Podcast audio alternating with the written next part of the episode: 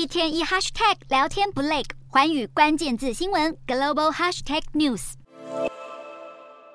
美国持续强力支持乌克兰，去年八月援助乌克兰高达三十亿美元的军事装备中，首度出现美国军事承包商 L3 Harris 公司开发的吸血鬼火箭系统。现在传出，美国国防部已经授予 L3 Harris 四千万美元，将近台币高达十二点七亿的订单，要求这家国防承包商向五角大厦交付十四套吸血鬼系统。吸血鬼系统的正式名称是车辆独立式的模块化托盘式勤监侦火箭设备，是 L3 Harris 公司所推出的小型设备，由一组雷达侦测器和一组四连装七十公里火箭弹发射器所组成，可进行地面攻击和反无人机任务。不只能对付俄国的无人机袭击，也能大幅增加乌军的战术弹性。美国媒体指出，美国国防部订购的吸血鬼系统是要阻止乌克兰基础设施遭受攻击。此外，美国还要在美国境内的基地协助训练乌军操作爱国者系统。爱国者防空系统将有助乌军抵御弹道飞弹和敌机袭击。